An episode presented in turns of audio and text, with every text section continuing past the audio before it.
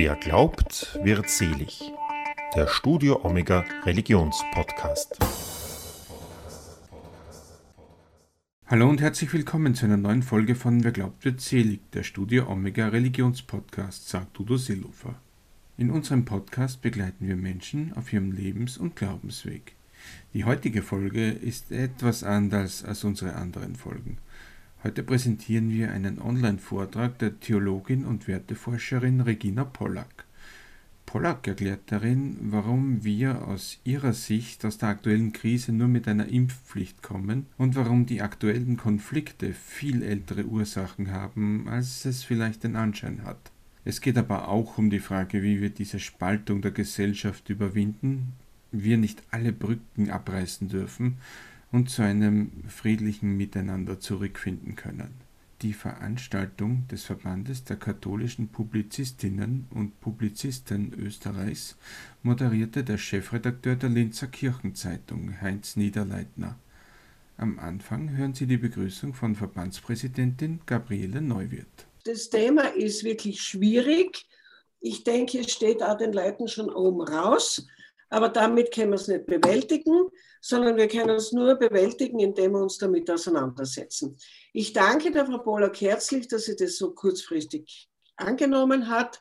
Und ich danke dem Heinz Niederleitner, dass er die Moderation macht. Ich habe ja heute meine dritte Impfung bekommen. Es geht ganz gut, ja. Und ich bitte den Heinz Niederleitner anzufangen. Gut, wunderbar. Also ich darf auch meinerseits herzlich danken und zunächst einmal auch den Dank an den Herrn Seelhofer aussprechen, der uns ja den virtuellen Raum heute ermöglicht, über ganz Österreich uns zu vernetzen und einander zu sehen. Auch das wollen wir wahrnehmen. Ich darf die Referentin des heutigen Abends zunächst einmal begrüßen, Frau Professor Regina Pollack, und sie auch, bevor sie sozusagen ein, ein Impulsstatement uns vortragen wird, äh, kurz vorstellen. Es ist zwar ein bisschen Eulen nach Athen tragen, da ich aber heuer das Glück hatte, in Athen zu sein, kann man nie genug Eulen nach Athen tragen. Frau Professor Pollack ist Professorin für praktische Theologie und derzeit auch Institutsvorständin, also derzeit eigentlich schon seit Oktober 2018 in Wien, an der Universität Wien. Sie ist Mitglied, ich zitiere jetzt einfach nur auszugsweise, des äh, Forschungsverbundes Interdisziplinäre Werteforschung. In dem Zusammenhang ist sicherlich auch für den heutigen Abend, äh, denke ich, erwähnenswert, dass sie sich schon sehr lange und sehr eingängig äh, mit dem Wertewandel in Österreich beschäftigt. Ich habe jetzt einen älteren Band aus meiner Bibliothek, also hier das zum Beispiel, aber da gibt es natürlich spätere Erscheinungen auch noch, an denen Frau Professor Pollack mitgewirkt hat. Sie ist theologische Beraterin neben vielen anderen Funktionen der Migrationskommission der Deutschen Bischofskonferenz. Migration und Urbanisierung gehört ja auch zu ihren Forschungsschwerpunkten. Ich könnte jetzt sehr viel sagen, aber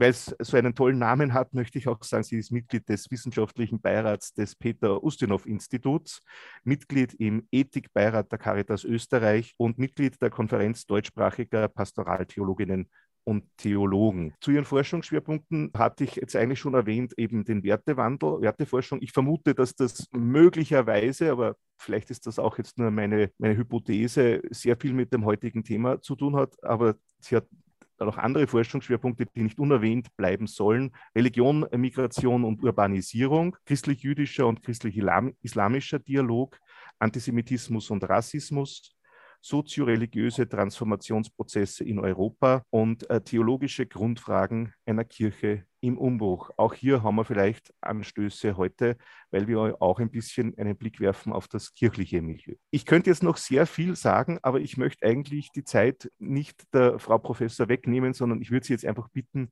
mit einem Impulsstatement, sodass wir nachher dann darüber äh, gut diskutieren könnten. Jetzt bitte ich Frau Professor Pollack um Ihren Vortrag. Ich danke mal für die Einladung. Ich habe eine halbe Stunde Zeit, wenn ich das Programm richtig verstanden habe. Was ich Ihnen bieten kann, ist jetzt noch keine, jetzt in meinem Verständnis ausgegorene wissenschaftliche Analyse der aktuellen Situation. Und ich bin so viel Empirikerin, dass ich da, dass ich sowas normalerweise nur mache, wenn ich solide Daten habe. Bin da selbst erst im Recherchieren, aber ich werde versuchen, das, was ich aufgrund meiner Forschung wissenschaftlich vertreten kann, zur Analyse beizutragen. Äh, was die Praxiskonsequenzen angeht, habe ich auch ein bisschen was mitgebracht, aber ich freue mich dann auf eine Diskussion auch von Thesen, die ich mitbringe. Ich sage vielleicht mal als Vorzeichen, damit Sie mich ungefähr einschätzen können. zum derzeitigen Zeitpunkt gehöre ich zu jenen, die eine Impfpflicht für die einzige Möglichkeit halten, aus dieser, aus dieser Krise herauszukommen. Ja, diese Krise bedroht das Gesundheitssystem und damit auch Menschenleben, das Gemeinwohl und auch die Wirtschaft. Ich beziehe mich da, und auch da bin ich jetzt quasi als Nicht-Ethikerin angewiesen, zu vertrauen, was Sozialethiker, Moraltheologen dazu geschrieben haben. Ich beziehe mich da vor allen Dingen auf den Matthias Beck, den Ulrich Körtner, den Michael Rosenberger und vor allen Dingen den Michael Lindner, der das sehr schön durchargumentiert hat. Es ist nicht einfach. Es gibt viele Gründe, die gegen eine Impfpflicht sprechen, aus, auch aus einer katholisch-moralischen, moraltheologischen Perspektive. Daher ist es nicht so einfach zu begründen, aber es ist vertretbar. Ja? Also damit Sie wissen, wo ich stehe. Gleichwohl leide ich, so wie Sie alle, äh, unter dem aktuellen gesellschaftlichen Klima, mache mir auch ziemlich große Sorgen. Und da spielt auch die Rolle von, von Medien eine nicht zu vernachlässigende Rolle. Und ich möchte drei Punkte mal benennen, die mir Sorge bereiten oder über die ich dann noch näher nachdenken möchte. Erstens einmal der Spaltungsnarrativ, der unentwegt beschworen wird. Ich bin mir nicht sicher, ob das klug ist, permanent von Spaltung zu reden. Manchmal habe ich den Eindruck, man schaut dazu und hat das Gefühl, man ist in einem Fußballmatch bei der Frage, wer gewinnt da jetzt.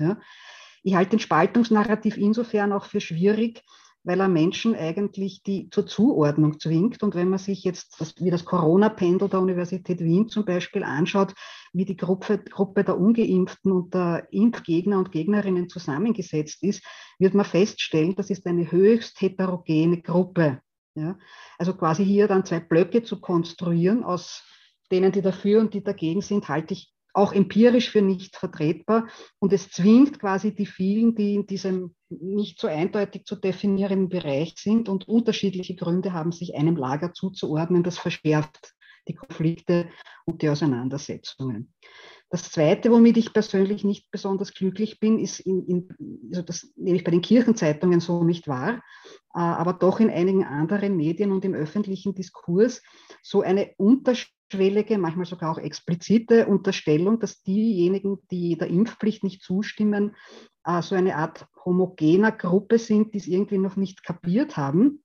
Und je nachdem, wo man dann quasi dazugehört, werden die dann aggressiv attackiert, moralisierend belehrt oder freundlich pater- oder maternalisiert. Ja. Sie merken an, meinem, an meiner Wortwahl, dass ich die Sprachformen hier oft nicht sehr glücklich finde. Was ich mir da wünsche, ist Augenhöhe in der Kommunikation. Das ist eine Frage der inneren Haltung. Das schließt klare Positionen nicht aus aber man muss in der Sprache aufpassen, dass man die, die, Spaltung, die es vielleicht so gar nicht gibt, nicht vertieft. Das heißt, auch immer mithören, wenn man sich jetzt pro Impfpflicht äußert, wie hört sich das in den Ohren der anderen an? Also schwingt da irgendwas Abwertendes mit.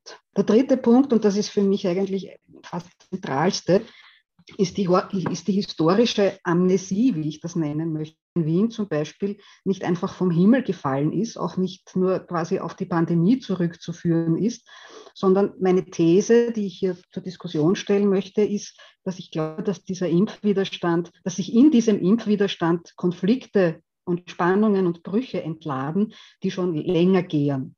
Daher ist eine reine Konzentration auf die Pro-Kontra-Meinungen in Bezug auf die Impfpflicht, glaube ich, relativ erfolglos und reduziert ein multifaktorielles Problem, weil in, in der näheren Zukunft auch noch massive politische und ökonomische Folgen haben wird, auf eine Frage von, von Meinung und blendet quasi die historische Gärung, wie ich das nennen möchte, aus. Das ist auch der Grund, ich wurde gefragt, also in dem Mail von der, von der Frau Neuwirth standen ja Fragen auch drin, wie man da wieder rauskommt. Diese historische, dieser historisch gärende Untergrund ist für mich auch die Ursache, warum ich mich derzeit nicht einschätzen traue, ob wir da wieder rauskommen. Das weiß ich einfach nicht, weil ich eben glaube, diese, hier entlädt sich etwas, was schon eine längere Geschichte hat. Und es gibt zu viele Quellen derzeit gesellschaftlicher, politischer, sozialer, ökonomischer, kultureller Natur, die Angst und Hass nähren. Jetzt möchte ich das, was ich da gesagt habe, näher erläutern und begründen. Zunächst einmal zu dem Narrativ oder zum Framing Spaltung. Erste Frage, stimmt diese Diagnose und was ist damit eigentlich genau gemeint? Oder umgekehrt formuliert, was versteht man unter einer nicht gespaltenen Gesellschaft? Der Hintergrund dieser Rückfrage besteht darin, dass in einer Demokratie Heterogenität, auch Konflikt und auch Kampf eigentlich zu einer Normalität gehören. Ja? Also Demokratien sind grundsätzlich keine Harmonieveranstaltungen. Äh, allerdings muss man dann, wenn das so ist, sich nochmal genau fragen, ab wo werden denn quasi oder wodurch werden gesellschaftlich unterschiedliche Positionen zu, zu, zu einem solchen Problem, dass der soziale Zusammenhalt tatsächlich gefährdet ist. Und den halte ich derzeit für gefährdet. Ich möchte Ihnen zwei andere Framings und Deutungen anbieten, die ich mir bei der Vorbereitung überlegt habe, sind sicher nicht die einzigen und sie klingen auch nicht so kurz wie, wie jetzt Spaltung. Das eine nenne ich mal Entfremdung, Segregation der Gesellschaft und Virtualisierung von Kontakten und Beziehungen. Ja, was meine ich damit? Äh, die Segregation innerhalb nicht nur in Österreich, sondern auch in Europa und eigentlich weltweit können wir schon seit Jahrzehnten beobachten. Sie ist eine Folge von Globalisierungseffekten, und zwar von den negativen Auswirkungen von Globalisierung, die dazu geführt hat, dass quasi unterschiedliche gesellschaftliche Gruppen schlichtweg den Kontakt, mit, den, auch den lebensweltlichen Kontakt miteinander verloren haben. Also wir haben eine hochgradige Spezialisierung, wir haben Gewinner, wir haben Verlierer, wir haben unterschiedliche und sich auspluralisierende verschiedene soziale Milieus. Und wir haben seit mehreren Jahrzehnten eine wachsende Ungleichheit von Vermögen, von Einkommen. Wir haben Absturzängste, speziell jetzt auch in der Mittelschicht, die quer durch Europa mittlerweile halbiert ist und quasi ein Teil davon von Abstieg tatsächlich auch bedroht ist. Sie haben die Wertestudie vorher angesprochen, Herr Niederleitner. Tatsächlich sehen wir solche zunächst mal Unterschiede, die sich aber eben dann durch in bestimmten Settings zu wirklichen scharfen Konflikten auswachsen können zwischen der städtischen, in den Werthaltungen der städtischen und der ländlichen Bevölkerung. Das sind auch in Österreich massive Unterschiede. Das heißt, das heißt faktisch Wien äh, und der andere Teil von Österreich.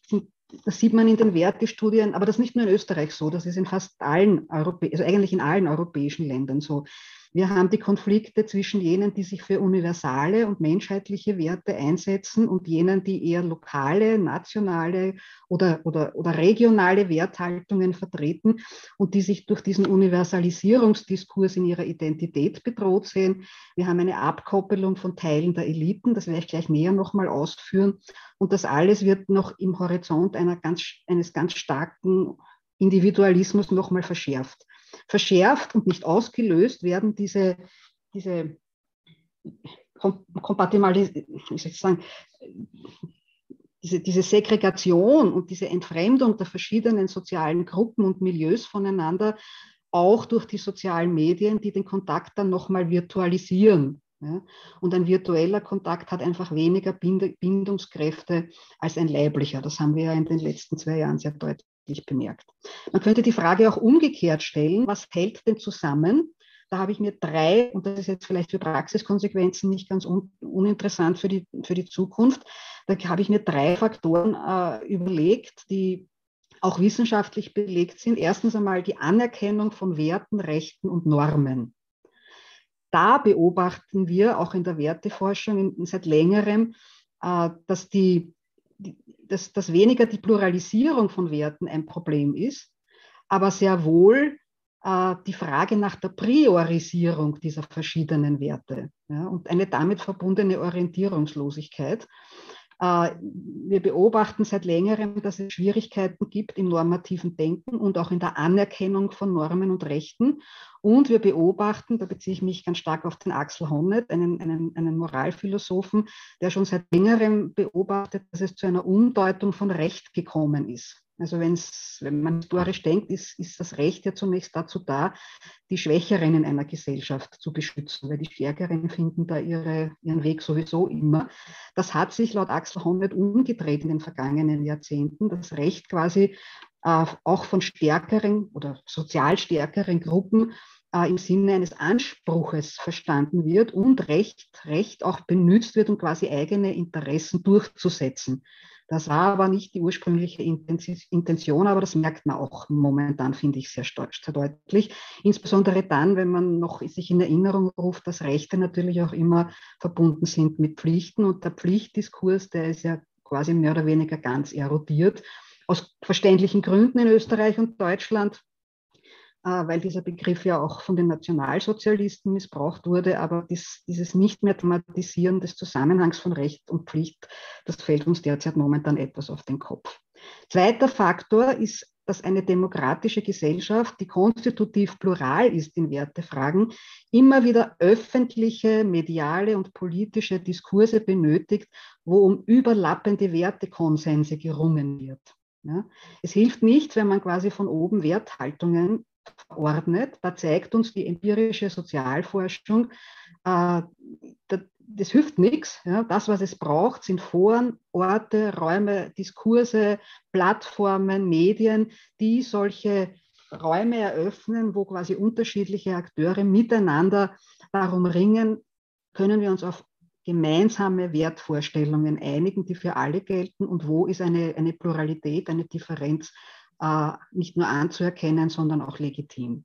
Und der dritte Punkt, und das scheint fast der wichtigste zu sein, das weiß man bereits aus der Friedensforschung der 70er Jahre, entscheidend für den sozialen Zusammenhalt sind vielfältige, leibhaftige Kontakte zwischen verschiedenen gesellschaftlichen Milieus und Gruppen. Also das heißt, dass man müssen nicht alle alle kennen, aber es ist wichtig, dass auch wirklich räumliche Kontakte bestehen und Kontakte zwischen verschiedenen auch höheren und niederen sozialen Milieus, wo man einander kennt und umeinander weiß. Man muss sich dazu nicht unbedingt lieben, man muss sich dazu, äh, man muss auch dazu nicht unbedingt befreundet sein, aber man muss umeinander wissen und einander kennen.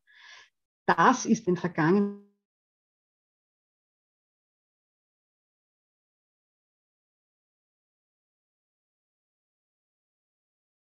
tatsächlich auch ein, eine, eine, Folge zum Beispiel von einer Wohnbaupolitik oder von einer Entwicklung von, von, von, von, von, von Wohnformen, wie wir das in Wien beobachten können. Beispielsweise, wenn Sie im 19. Bezirk sind oder im 10. oder im 15., dann haben Sie jedes Mal, dann spüren Sie förmlich, wie, wie unterschiedlich plural die Bezirke sind. Ja? Und die Leute kennen einander nicht. Ja? Wenn man einander kennt und umeinander weiß, dann entstehen da soziale Bindungen. Ex, -negative, ex negativer, wenn man aus der Geschichte etwas lernen möchte, damit die Nationalsozialisten ihr Programm quasi durchziehen konnten, war es zuerst notwendig, die gut integrierten Juden und Jüdinnen zuerst einmal räumlich zu segregieren, weil dann fallen die Hemmungen quasi aufeinander loszugehen. Wenn man einander kennt, quer über die Schichten, dann ist das nicht so einfach. Gibt sicher noch mehr Gründe, ich will nur die dreimal anführen.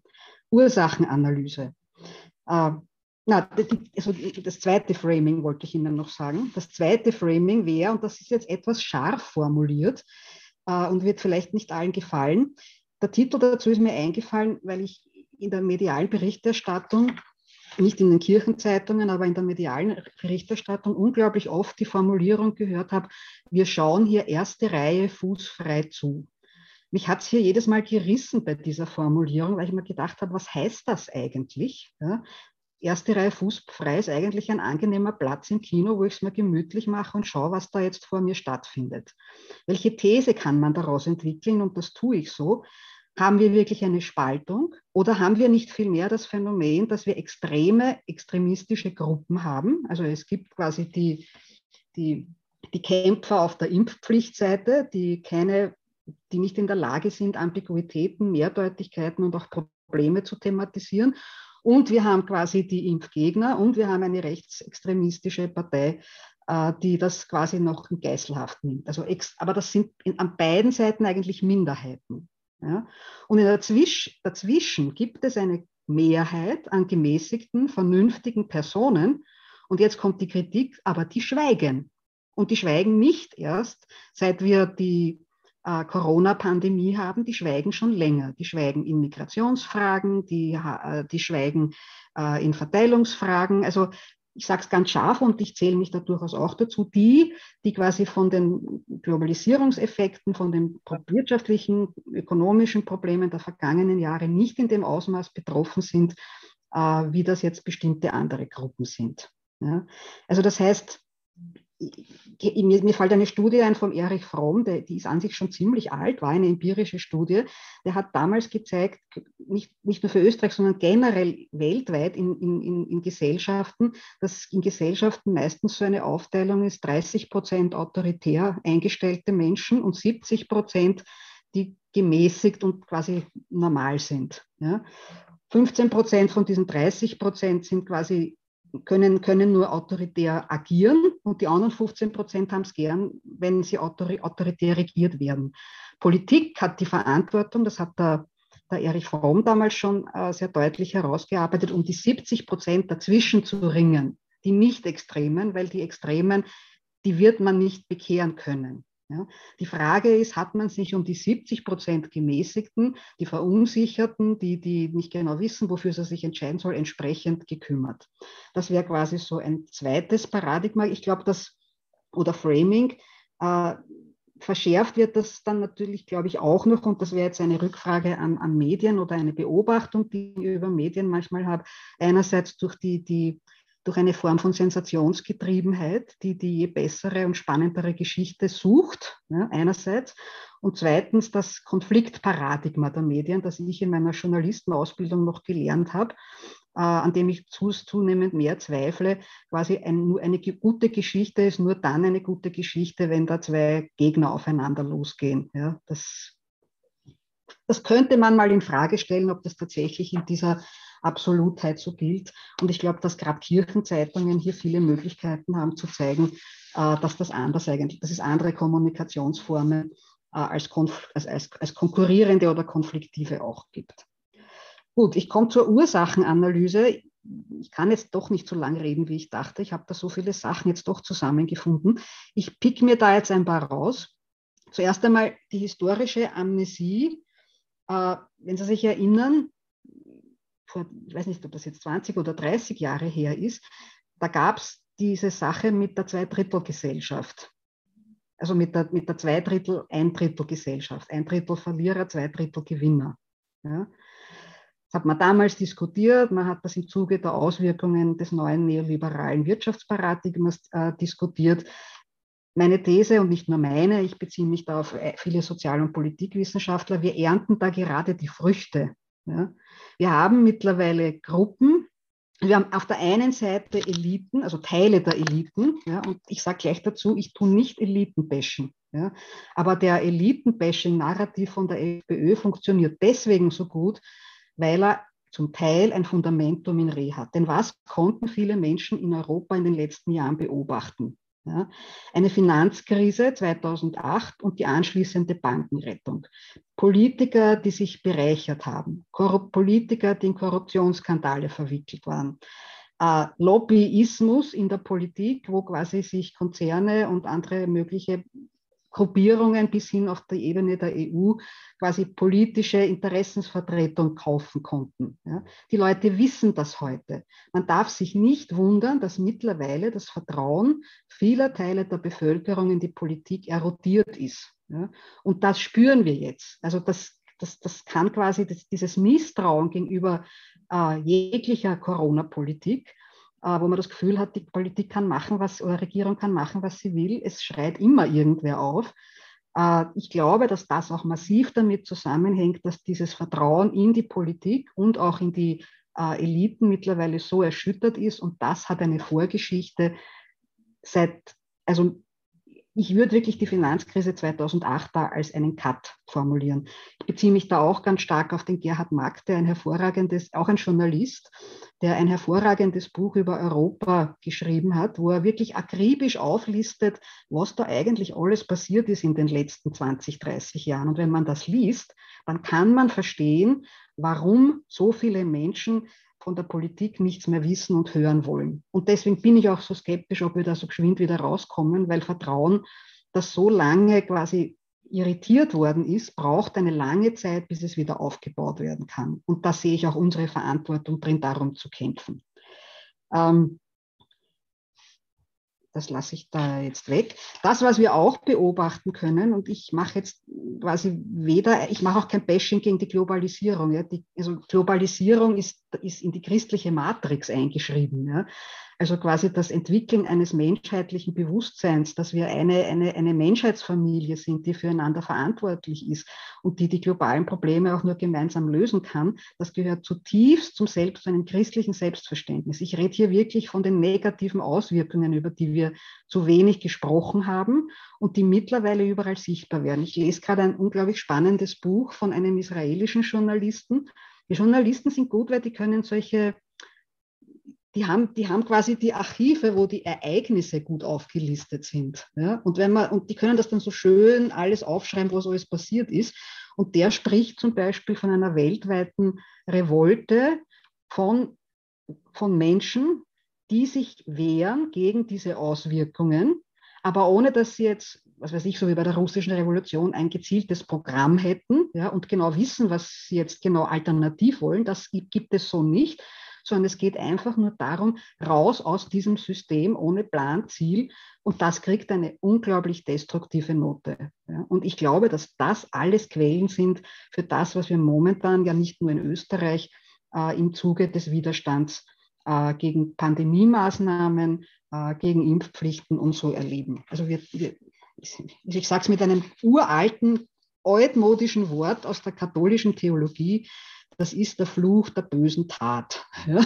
Also ich weiß, das klingt altmodisch, aber es ist ein zutiefst biblischer Gedanke, dass man nichts tun kann, das nicht in den, in, das, das nicht, das, das folgenlos bleibt. Ja? Also das Gute bleibt ja auch nicht folgenlos. Ja? Also das ist ja die positive Nachricht. Aber es sind einfach zu viele äh, vertrauenserschütternde und sicherheitserschütternde Dinge passiert in den vergangenen Jahrzehnten, sodass man, dass Politiker, Eliten tatsächlich wieder um dieses Vertrauen ringen müssen. Ja. Die Werteverschiebungen haben Sie bereits angesprochen, Herr Niederleitner. Die spielen tatsächlich eine Rolle. Ich möchte drei Facetten herausstreichen. Äh, bei unserer jüngsten europäischen Wertestudie haben wir jetzt gesehen, dass äh, auch hier wir nennen das in der Soziologie Cleavages sind, also wirkliche Brüche quer durch Europa und auch innerhalb Europas zu drei zentralen Themen. Äh, die Pandemie war zum Zeitpunkt, als wir die Umfrage gemacht haben, noch nicht, äh, nicht zugange. Äh, aber man kann davon ausgehen, dass, dass, dass, auch diese, dass sich auch das hier in, in entsprechenden Cleavages zeigt und tut es ja auch. In der Wertestudie zeigt sich es als massive Polarisierungen in der Frage des, des, des äh, religiös-kulturell vielfältigen Zusammenlebens, in der Frage nach der Verteilung von Gütern und in der Frage nach dem Umgang mit dem Klimawandel. Und wenn man sich dann genau anschaut, was sind jetzt so die Faktoren, die, die, die diese Polarisierungen quasi begünstigen, also wer gehört wo dazu, dann spielen da soziodemografische Faktoren, Einkommen, Bildung, religiöse Zugehörigkeit eine große und massive Rolle und das wirkt sich aus. Ja? Also wir haben schon längst solche äh, polarisierten Gesellschaften. Hinzu kommt auch noch, dass quasi durch, die, durch diese Entfremdung und die Segregation und die Virtualisierung von Kontakten und die Individualisierung äh, quasi am Ende etwas entstanden ist, auch so ein Wort, das mittlerweile normal ist, vor 20 Jahren überhaupt noch nicht verwendet worden ist, die Identität. Ja? Also Identitätspolitiken querbeet. Ja? Also man hat quasi jetzt sich zurückgezogen und das ist auch logisch, ja? also psychologisch logisch, wenn quasi soziale Kohäsion zunehmend mehr erodiert, dann bleibt dem Individuum nichts anderes über, als sich auf sich selbst und seine eigene Meinung zu fokussieren und, die eigene Identität, und um die eigene Identität zu kämpfen. Und das beobachten wir mittlerweile auch. Ja. Also diese, diese, dieser Verlust eines Gemeinwohlsinnes, der, finde ich, bedrohlich ist, der aber auch nicht vom Himmel gefallen ist. Ja, also wenn Sie sich das Programm der Montpellerin-Gesellschaft anschauen, die ja maßgeblich dafür verantwortlich ist, das neoliberale Gedankengut quer durch äh, die Welt zu verbreiten, dann gibt es da genau zwei Akteure, das ist das Individuum und der Markt. Und die sozialen Gruppen, also alles, was auf der Meso-Ebene quasi den sozialen Zusammenhang fördert und stärkt, steht da nicht drinnen. Ist alles öffentlich im Netz zu finden. Ich verrate keine Geheimnisse und ich habe auch keine Verschwörungstheorie dazu. Ja? Sondern das ist einfach, kann man nachlesen und man sieht, was es für Folgen hat, wenn quasi so über Jahrzehnte hinweg soziale Kohäsion äh, er, erodiert. Ja? Auch das beobachten wir jetzt.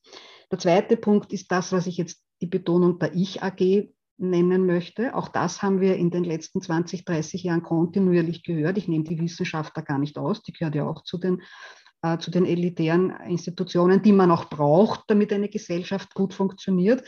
Aber auch im wissenschaftlichen Bereich können wir beobachten, dass uns dieses Konkurrenzparadigma dazu zwingt, quasi äh, permanent institutionellen Interessen zu dienen, sonst müssten Universitäten nicht eigens einen Bereich Third Mission einführen, damit Wissenschaftler quasi äh, sich auch um ihre gesellschaftspolitische Verantwortung kümmern. Und der dritte Punkt, und das ist auch ein, ein, ein Faktor, der, wo ich mir denke, na, wie kommt man da raus, ist der sakrosankte Glaube an die Konkurrenz, der ja eng mit, mit einer neoliberalistischen Konzeption verbunden ist. Also die Vorstellung, äh, nur die Konkurrenz bringt uns weiter, das durchzieht mittlerweile alle Gesellschaftsbereiche. Und die Konkurrenz setzt eo ipso auf Gewinnen. Ja? Also in jedem Bereich. Ja? Also wenn man einen Meinungsaustausch hat, geht es dann nicht mehr darum, einen Konsens zu finden, sondern man will das eigene durchsetzen.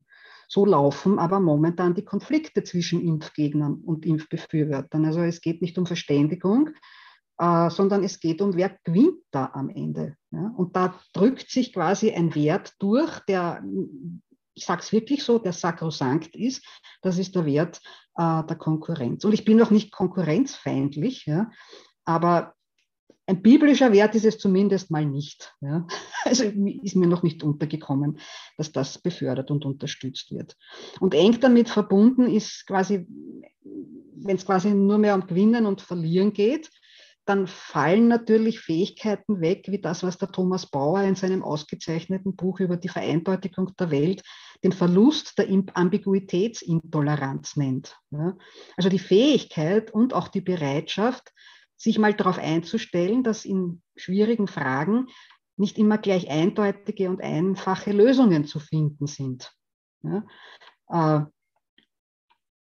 auch das können wir momentan feststellen. Ja? Also dieses, es gibt nur Schwarz und es gibt nur Weiß und es gibt nichts dazwischen. Ich empfehle Ihnen, ich lege Ihnen dieses Büchlein, es ist ein kleines Reklambüchlein, ich empfehle Ihnen das und lege es Ihnen sehr ans Herz. Da wird übrigens die katholische Kirche als zumindest früher mal höchst ambiguitätsfähig beschrieben. Ja, also grundsätzlich gehört das zu den Grundkompetenzen der katholischen Tradition. Nicht zuletzt, was die Ursachen angeht, ich glaube, ich, ich, das kann man empirisch schlecht messen, aber es gibt einen Heinz Bude, der dazu geforscht hat, einen Dominique Moissy, der dazu geforscht hat aus unterschiedlichen Perspektiven.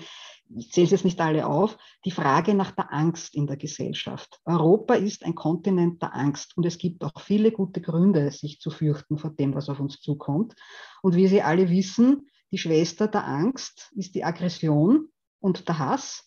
Und wenn quasi Krisenphänomene auftauchen, dann ist das Umschlagen von Angst in Hass und Aggression zwar schlecht, aber naheliegend, weil wenn man hasst oder wenn man aggressiv ist, erlebt man sich selber wieder als handlungsfähig. Ja, man hat das Gefühl, man kann wenigstens irgendwas tun. Dass das dann nicht in Ordnung ist, ist ethisch klar, aber sozialpsychologisch und, und individualpsychologisch äh, ist Angst eine Emotion, die lähmt, die blockiert und indem ich quasi auf einen anderen losgehe oder mit dem anderen kämpfe, erlebe ich mich selber wieder als handlungsmächtig und, und äh, kann etwas tun. Damit bin ich jetzt bei der Kirche und beim, bei, den, bei den Medien, bei den kirchlichen Medien. Was kann man tun? Vielleicht vorweg, die Kirche verdoppelt teilweise diese Phänomene. Ja? Also das ist ja nicht so, dass diese Entwicklungen und Strömungen und Tendenzen dann quasi an den Kirchentoren enden, sondern das spiegelt sich ja alles auch in den Katholiken und Katholikinnen, in den Christen und Christinnen wieder, was wir an Konflikten haben. Bei uns kommt, glaube ich, noch hinzu, dass wir ja noch kirchenintern auch nicht gerade unzerstritten sind. Wir haben da bis jetzt, glaube ich, einen, zumindest in Österreich, einen halbwegs friedlichen Umgang damit gefunden. Das wäre fast schon eine Form von Ambiguitätstoleranz. Ja. Also man geht sich halt aus dem Weg ja, in, in den unterschiedlichen kirchlichen Gruppen und geht die Konflikte nicht an, aber sie existieren. Ja. Und dann wundert es mich auch nicht, dass an so einem Thema wie ein, nicht, wie, ein Zündfunke plötzlich die auch Konflikte und Brüche, die es auch schon lang gibt, plötzlich sichtbar werden und sich entladen. Ja. Äh, hinzu kommt, dass ja quasi katholisch sein in Österreich noch ganz stark nicht unbedingt immer eine tief religiöse Identität ist, jetzt verwende ich das Wort selber auch, sondern sehr stark auch eine kulturelle Identität, was grundsätzlich eine Ressource ist, ja, ist auch eine Stärke der katholischen Kirche, dass sie nicht total Identifikation verlangt. Aber in politisch aufgeladenen Zeiten kann man solche Identitäten, solche kulturreligiösen Identitäten, katholischer, aber auch evangelischer oder orthodoxer Art, hat man in anderen Ländern auch, politisch dazu benützen und auch politische und mit politischen Positionen verbinden. Und auch das passiert nicht nur in der Pandemiefrage. In einer Ihrer Fragen war die Frage mit den zerstrittenen Familien. Auch hier bitte daran erinnern, wir hatten das Gleiche oder sehr vergleichbar äh, im Zuge der Migrations- und Fluchtgeschichte und haben das teilweise auch noch so. Auch da gab es Familien, Freundschaften, die zerbrochen sind aufgrund unterschiedlicher Positionen zum Thema Flucht und Migration. Gleichzeitig hat aber die katholische Kirche eine Stärke quer durch die verschiedenen Gruppen hindurch. Zumindest nehme ich das derzeit so wahr, also dass Sie sich zum Beispiel da jetzt bei, bei mir gemeldet haben und da was tun wollen. Das nehme ich wahr im größeren Kontext von der katholischen Kirche, dass über alle Lager hinweg doch ein Bewusstsein dafür da ist, wir haben eine Gemein es gibt sowas wie ein Gemeinwohl und wir sind dafür verantwortlich, auch wenn die Vorstellungen verschieden sind, wie man dorthin gelangt. Ja. Aber ich glaube, dass das katholischerseits immer noch eine Grundorientierung ist und dass man einfach weiß und möchte, dass man friedlich zusammenlebt. Das ist eine Stärke, die die katholische Kirche in der momentanen Situation ungeachtet ihrer internen Schwierigkeiten immer noch hat in Österreich und die sollte man ausbauen und sie auch ins Bewusstsein rufen. Halte ich für ganz, ganz wichtig. Was kann man tun? Ich komme das sind jetzt ein paar Vorschläge, die aus dem erfolgen. Äh, ich glaube, wir brauchen einen ganz, ganz langen Atem. Wie wir aus dem Pandemie-Ding rauskommen, weiß ich wirklich nicht. Aber es wird sich nachher irgendein anderes Thema finden, wo solche Konflikte wieder auftauchen. Ja. Es kommt eine Wirtschaftskrise auf uns zu. Ja. Es irgendwann einmal wird, muss man sich überlegen, wer zahlt eigentlich dieses viele Geld, das der Staat da jetzt gerade ausgibt und das Gott sei Dank auch vielen hilft. Aber irgendwer muss das ja bezahlen. Das muss ja zurückbezahlt werden. Ja. Wir haben eine Inflation noch dazu. Also das wird nicht aufhören mit den Konflikten. Also wir brauchen erstens einen wirklich langen Atem. Auf der Ebene der Menschen, glaube ich, habe ich mich noch extra schlau gemacht. Was sagen Psychotherapeuten oder Leute, die sich mit, mit solchen Polarisierungen oder, oder mit, mit Verschwörungstheoretikern beschäftigen? Faktisch hilft hier nur der persönliche Kontakt und das, das wirkliche Ringen um jede einzelne Person und das braucht Zeit, Geduld und Beziehung. Das können Medien jetzt so natürlich nicht machen, aber Medien können daran erinnern, dass das so ist. Ja. Also mit quasi Appellen oder schriftlichen wird man wenig erreichen, wenn sich jemand wirklich eingemauert hat. Ja. Aber man kann sagen, okay, wenn nur jeder Mensch jemanden anderen kennt und sich um den bemüht. Ja. Also ich habe zum Beispiel eine Freundin, die, äh, die, die Impfgegnerin ist. Äh, das ist mühsam, das ist anstrengend. Ich habe keine Ahnung, wie sich das entwickelt, aber ich bleibe in dieser Freundschaft. Ja. Und das ist ein Kampf. Ja, das verbraucht Geduld, das braucht, glaube ich, auch eine tiefe Spiritualität und es braucht die Bereitschaft, nicht vom Tisch aufzustehen, nur, warum man sich, nur weil man sich, wenn man da jetzt nicht auf einen grünen Zweig kommt.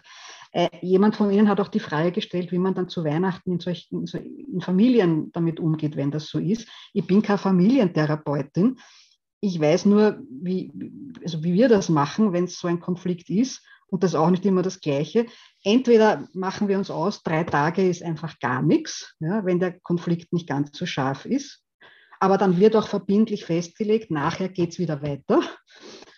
Oder wenn es währenddessen ist, dann gibt es eine bestimmte Zeit. Ja, also eine Stunde. Und das habe ich aus der jüdischen Tradition gelernt. Das heißt nämlich, wir streiten und dann ist Kaddisch. Ja? Das heißt, wir streiten und dann wird gemeinsam gebetet, ja? weil das gemeinsame Beten macht quasi, erinnert uns auf einer physischen Ebene daran, dass wir irgendwie doch hier gemeinsam sitzen und dass wir Menschen sind und dass uns etwas verbindet. Ja? Und es lagert quasi etwas aus. Ja, das wird nicht in jeder Familie möglich sein, ja, aber mir hat das gut gefallen, was ich da von der jüdischen Tradition gelernt habe. Also zeitlich begrenzen und dann sagen, so, jetzt ist es aber einfach aus. Ja, und jetzt ist Kaddisch, jetzt wird gemeinsam gebetet. Ja, Finde ich eigentlich eine gute Idee.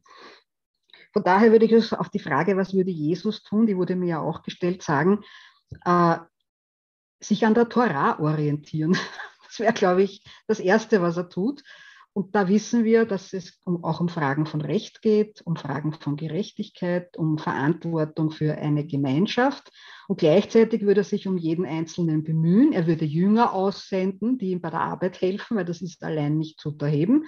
Er würde aber auch sehr klar Schiff sprechen, äh, wohl wissend, dass ihn das manchmal in unangenehme Situationen bringen kann. Ja, also Jesus war ja alles andere als konfliktscheu.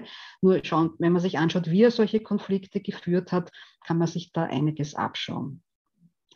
Ja, was können Medien noch tun? Ich komme jetzt wirklich ganz zum Schluss. Äh, etwas tun gegen diese historische Amnesie, die überall herrscht und ja nicht nur das Pandemie-Thema betrifft, Zusammenhänge herstellen. Ja? Versuchen zu erklären, wie so ein Phänomen überhaupt zu verstehen ist. Ja? Wenn Menschen verstehen, was abgeht, tun sie sich vielleicht auch leichter. Kooperationen fördern, Ideen bringen, wie man quasi, ich sage jetzt mal, Feinde wieder zusammenbringen kann. Ja? Also zum Beispiel nicht unbedingt nur so Pro-Kontra-Seiten, ja, weil das löst beim Leser das Gefühl, dass ich muss mich da jetzt einem der beiden zuordnen, sondern Gespräche, also die, die Kontrahenten miteinander diskutieren lassen, damit man lesen kann, aha, das geht auch, so kann man miteinander sprechen. Man lernt quasi im Englischen sagt man, learn to disagree better. Das habe ich aus dem interreligiösen Dialog gelernt, diese Formulierung. Aber dass man Role Models sieht und erlebt, wie kann das ausschauen, wenn Menschen miteinander in Respekt auf Augenhöhe etwas austauschen, wo sie nicht einer Meinung sind? Wie funktioniert das? Ja, welche Regeln gibt es für solche Gespräche? Und die gibt es ja auch. Man kann Plattformen initiieren. Da würde ich allerdings in einer momentanen Situation, wenn man quasi so wirkliche Kontrahenten zusammenbringt, das empfehlen, das mit Moderation zu machen, weil sonst ist man völlig überfordert. Also ich würde das nicht alleine machen. Ich würde mir da einen, einen Profi dazu holen, damit man quasi einander überhaupt einmal verstehen lernt, zuhören lernt, Vieldeutigkeit aushalten lernt. Ja. Weil wenn ich quasi gewohnt bin, es geht immer nur ums Gewinnen und ums Verlieren, ist das wirklich ein Umlernprozess, einmal das Vertrauen darauf zu haben, dass ich mein Gesicht nicht verliere, wenn ich zuhöre und wenn ich vielleicht meine Meinung ändere. Das geht alles nicht von heute auf morgen. Ich glaube, dass die Kirchenzeitungen im Besonderen etwas beitragen können zu ethischer Bildung, zu rechtlicher Bildung. Wir haben da in unserer Tradition reichste Schätze. Wir haben gescheite Leute, die da was beitragen können dazu. Man kann das auch als Chance nützen, hier das katholische Bildungsniveau äh, zu heben. Man kann, Medien können auch Politiker eines, einerseits ermutigen, aber durchaus auch mahnen. Und zum Schluss, und das ist wirklich das letzte Zitat, ich habe gestern bei der Vorbereitung etwas gefunden, das mir unglaublich gut gefallen hat und auch, finde ich, zum Journalismus gut passt. Journalisten und Journalistinnen tragen bei zur Meinungsbildung. Was ist eine Meinung? Hannah ich darf jetzt die Hannah Arendt abschließend zitieren, die ist für mich da immer noch ein, ein, ein Vorbild. Eine Meinung bilde ich mir, indem ich eine bestimmte Sache von verschiedenen Gesichtspunkten aus betrachte, indem ich mir die Standpunkte der Abwesenden vergegenwärtige. Da fängt schon an, schwierig zu werden. Aber das ist eine geistige Fähigkeit und sie so mitrepräsentiere. Dieser Vergegenwärtigungsprozess akzeptiert nicht blind bestimmte mir bekannte von anderen vertretenen Ansichten. Vielmehr gilt es, mit Hilfe der Einbildungskraft die wäre zu fördern und zu stärken, aber ohne die eigene Identität aufzugeben, einen Standort in der Welt einzunehmen, der nicht der meinige ist und mir nun von diesem Standort aus eine eigene Meinung zu bilden. Je mehr solcher Standorte ich in meinen Überlegungen in Rechnung stellen kann, und dazu muss ich mit den Leuten reden und deren Standorte mal überhaupt verstehen, und je besser ich mir vorstellen kann, was ich denken und fühlen würde, wenn ich an der Stelle derer wäre, die dort stehen, desto besser ausgebildet ist dieses Vermögen der Einsicht. Die Griechen haben es Phronesis, die Lateiner haben es Prudentia und das Deutsch des 18. Jahrhunderts hat es den Gemeinsinn genannt. Und desto qualifizierter, also wenn ich das kann, wird schließlich das Ergebnis meiner Überlegungen und im Endeffekt dann auch meine Meinung sein. Das ist ein unglaublich hoher Anspruch, das ist mir klar, das ist Hannah Arendt. Ja. Aber sie schreibt das in einem Buch Übungen im politischen Denken. Ja. Das ist und, und also Hannah Arendt war eine Jüdin, wie Sie wissen. das ist aber auch etwas, was Sie in der jesuitischen Spiritualität finden. Ja? Also die Fähigkeit, mich quasi, also einerseits verankert zu sein in meiner eigenen, ich nenne es jetzt wirklich auch Identität, ja? zu wissen, wofür stehe ich, ja? aber gleichzeitig in der Lage zu sein, von mir selbst abzusehen und mal einfach mal in meiner Vorstellungskraft, ich muss das ja nicht teilen, ja, zu überlegen und zu verstehen, wie sieht das vom Ort eines anderen her aus. Ja. Und je mehr Positionen ich da kennenlerne, umso mehr, da muss ich natürlich nachher dann nachdenken, um das zu verbinden. Ja. Deswegen glaubt ja die Hannah Arendt auch, dass das Denken eine eminent wichtige politische Funktion ist umso eher und qualifizierter und vor allen Dingen sachangemessener und lösungsorientierter wird eine Meinung sein. Und in diesem Sinn glaube ich, dass katholische, im besten Sinn des Wortes, Medien dazu beitragen können zu solchen qualifizierten Meinungsbildungsprozessen. Und jetzt mache ich wirklich am Punkt.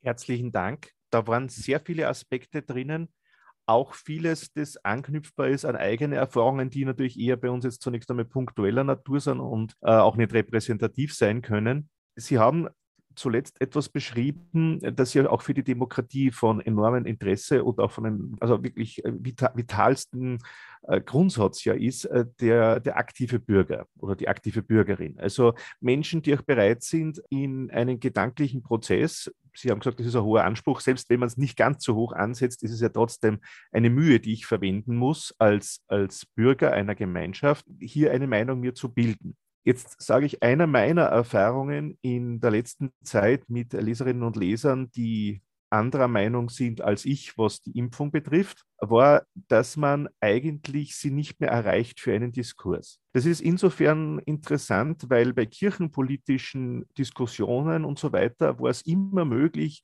zwei, drei, viermal E-Mails zu wechseln und sich dann irgendwie zumindest dann zu finden, okay, uh, we agree to disagree. Und interessanterweise aber dann irgendwie doch einen Common Ground zu finden, zu sagen, okay, aber wir sind beide katholisch. In dem Fall komme ich gar nicht einmal so weit, weil die Menschen einfach sagen, sie laden ihre Meinung ab, das war's, und dann auf jede weitere Versuch, dass man mit ihnen noch ins Diskurs kommt oder in Diskussion kommt, gibt es dann keine Antwort mehr. Also das ist für mich eine vollkommen neue Erfahrung, muss ich sagen. Das kenne ich in dem Sinn. Das war nicht einmal bei der Flüchtlingsproblematik 2015 und da weiß ich so, dass Menschen derartig abgebrochen haben. Ich meine, da war es auch schwierig, aber das ist für mich was ganz was Neues. Ich habe eine Hypothese, dass das auch darin liegt, dass Menschen zum Teil müde sind. Es gibt Menschen, die sagen, ja, ich habe jetzt meine Tageszeitung abbestellt, weil ich von dem Thema nichts mehr hören möchte, impfen. Also es geht gar nicht um Corona, sondern es geht tatsächlich um das Impfen. Und ich schaue eigentlich gar, gar nicht mehr fern. Ich möchte eigentlich unbehelligt bleiben. Jetzt könnte man das äh, moralisch bewerten und sagen, na, das ist aber nicht sehr in Ordnung, wenn man sich da so ausgrenzt und so weiter. Hilft wahrscheinlich nichts.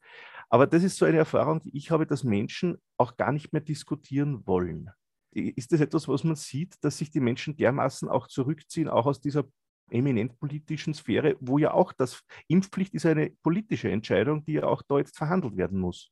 Ich habe keine Zahlen dazu, aber ich beobachte es auch und ich kann es auch nachvollziehen, dass es da eine, ein, ein, ein enormes Ausmaß an, ich sage auch mal, psychischer Überforderung gibt. Und ich glaube, das hängt damit zusammen, dass mittlerweile, glaube ich, doch viele Leute wahrnehmen, also, und, und ich sage es mal, zu wenig Ressourcen haben, anzuerkennen, dass es wahrscheinlich diese Rückkehr zu dieser Normalität so nicht mehr geben wird. Also das hat man uns immer wieder versprochen, das hat jeder auch gehofft und irgendwie, ich gehöre ja auch noch in die Generation, ich bin aufgewachsen mit diesem, es wird einfach immer besser und ich kann es dann auch für meine Kinder besser machen. Das war so die Stimmung, ich bin ein 67er Jahrgang, das war so die Stimmung, in der wir groß in der ich groß, in meiner Generation groß geworden ist. Ja. In der Wissenschaft, eigentlich auch in, in vielen qualifizierten Medien, sagt man schon länger, dass das so nicht mehr stimmt. Ich glaube, dass das mittlerweile bei ganz vielen Menschen ankommt und das macht unglaublich viel Angst und ist bedrückend.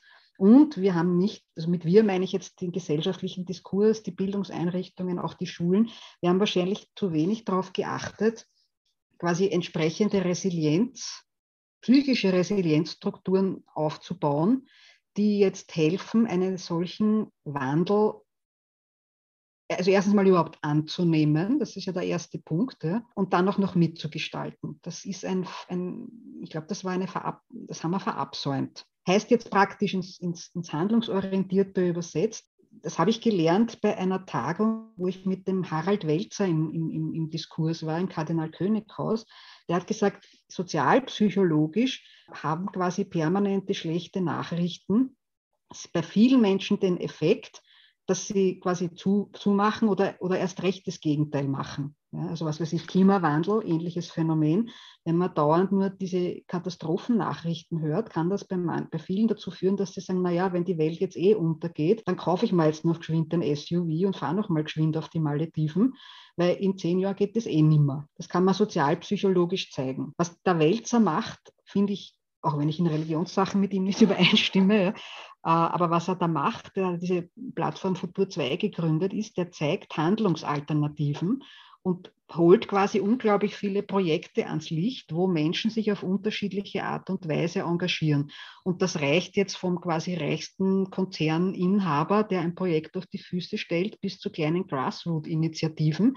Weil es kann, es kann und muss auch in einer Demokratie nicht jeder das Gleiche machen. Ja, das diskutiere ich mit meiner Schwester oft, weil die, die hasst es im, im, im politisch-öffentlichen Raum irgendwas zu sagen. Ja, das will sie nicht, das kann sie nicht. Aber die engagiert sich jetzt zivilgesellschaftlich, wo es wurscht. Ja. Das das ist ihr Beitrag, weil ist das, das ist das, was sie kann. Also politisches, politi demokratiepolitische Teilhabe heißt ja nicht unbedingt, dass jeder jetzt bei einer Partei mit agieren muss oder beitreten muss, sondern heißt, dass ich schaue, was kann ich jetzt aufgrund meiner Fähigkeiten zum sozialen Zusammenhalt beitragen das ist für mich auch schon politisch, ja, was über meine Familie und über meine Freunde hinausgeht. Ja, da so würde ich das definieren. Ja, also wo bringe ich meine Begabungen, meine Fähigkeiten ein? Und das darf ohne weiteres auch Freude bereiten. Ja. Daran erkennt man ja, dass man dazu berufen ist, wenn man es gern macht. Ja. Und das müsste man, glaube ich, fördern. Und was jetzt eigentlich eine Ressource in unserer christlichen Tradition ist, ich meine, wir verfügen über Hoffnungsnarrative und über Verheißungen. Das heißt jetzt bitte nicht, dass man über alles rosa drüber malt. Ja? Also da bin ich absolut dagegen. Aber ich glaube schon, dass wir jetzt speziell im westlichen Christentum diese, diese ist recht theologisch, diese eschatologische Dimension vergessen haben. Ja? Also dass auch hier noch etwas aussteht und dass uns nicht, dass uns nicht verheißen ist, dass alles immer so bleibt, wie es ist, sondern dass Veränderung, Wandel, Aufbruch dazugehören. Ich habe jetzt am Samstag bei den Jesuiten einen Vortrag gehalten über den Exodus-Narrativ als, als, als Framing für die momentane Situation. Ja. Ausgehend von Michael Walzer, einem, einem, einem Moralphilosophen, der zeigt, in der Auseinandersetzung mit der Exodus-Erzählung, der Exodus, wir können davon ausgehen, Exod Ägypten ist überall, Exodus ist überall notwendig. Es gibt die Verheißung auf ein gelobtes Land. Und dieser Weg führt durch die Wüste. Also der Exodus-Narrativ ist deswegen, finde ich, so gut geeignet zur Deutung, weil er ernst nimmt, es ist verdammt schwierig, jetzt irgendwie was zum Besseren zu verändern. Aber es gibt ein gelobtes Land und das müssten wir uns anschauen, wie man das durchbuchstabiert. Also wie schaut eine Gesellschaft der Zukunft aus? Worauf kann man sich auch wirklich verlassen? Da fehlen uns noch, Sie merken es an meinem Zögern jetzt, da fehlen uns auch noch die Bilder. Ja? Also so allgemeine Phrasen halte ich nicht für gescheit. Aber daran zu erinnern, dass auch Christen zugesagt wird oder zugesagt ist, hey, da, da, gibt, da, da steht noch etwas aus. Ja? Ich meine, der Paulus im Römerbrief deutet die Leiden der gegenwärtigen Zeit als die Geburt Geburtsschmerzen einer neu entstehenden Welt. Das gehört zu unserer Tradition. Und Geburtsschmerzen sind halt Schmerzen. Ja? Also in damaligen Zeiten wurde es auch gefährlich, konnte man sterben bei einer Geburt. Also wenn man versucht irgendwie zu deuten, was uns da momentan passiert, in der Spannung nichts zu beschönigen, aber quasi gleichzeitig auch sichtbar zu machen, hey Leute, da wartet was auf uns, weil es uns verheißen ist, das müssten jetzt, glaube ich, die christlichen Kirchen stärker einbringen. Und in, als praktische Theologin sage ich, und das passiert auch schon an vielen Orten. Ja. Es gibt unglaublich viele Initiativen, gerade auch in der katholischen Kirche, wo sich Leute ums Gemeinwohl engagieren und bemühen. Oder man macht Ko also Koalitionen und, und, und gerade mit, mit jungen Leuten muss ja nicht nur die katholischen Projekte vor den Vorhang holen. Es gibt so viele andere auch, ja, wo man einfach lernen kann, was kann man tun, damit die Welt ein bisschen besser wird. Ja. Und wenn man sich, wenn man da was sieht, zeigt, da gibt es schon was. Ich kenne viele Leute, die sind ohnmächtig, weil sie sagen, ich weiß gar nicht, was ich tun soll. Also ist das eine Antwort ein bisschen gewesen? Ja, ja, auf jeden Fall, auf jeden Fall. Und manchmal muss man halt auch damit rechnen, dass jemand wirklich nicht mehr mit einem spricht. Das gibt es auch. Aber da kann man ja trotzdem penetrant nachgehen und sagen, heißt, ich will, ich will aber mit dir reden. Also ich mache es. Ich bin froh, Heinz, dass du das übernommen hast. Ich bin froh, Herr Seelhofer, dass Sie das alles gemacht haben. Frau Professor, ich danke Ihnen wirklich herzlich und ich möchte allen einen ganz schönen Advent wünschen und beim Weihnachtsfest, ich könnte jetzt nicht sagen, ja, und wenn es wirklich so wäre, dann, dann probiert es halt das Kaddisch aus. Und mir ist gerade, ich habe heute mich mit, mit etwas beschäftigt und jetzt möchte ich mich schließen mit vier Zeilen, die sich vielleicht für den Schluss eines solchen Kaddisch eignen. Diese vier Zeilen sind auch aus der Pfingstsequenz. Heile, was verwundet ist, tränke, was da Dürre steht, löse, was in sich erstarrt, wärme du, was kalt und hart. In diesem Sinn möchte ich Sie verabschieden und allen herzlich danken. Dankeschön. Das war Wer glaubt, wird selig, der Studio Omega Religionspodcast für heute. Falls Ihnen dieser Podcast gefallen hat, dann empfehlen Sie uns weiter und erzählen Ihrer Familie und auch Ihren Freunden von uns. Auf Wiederhören und bis zum nächsten Mal, sagt Udo Silova.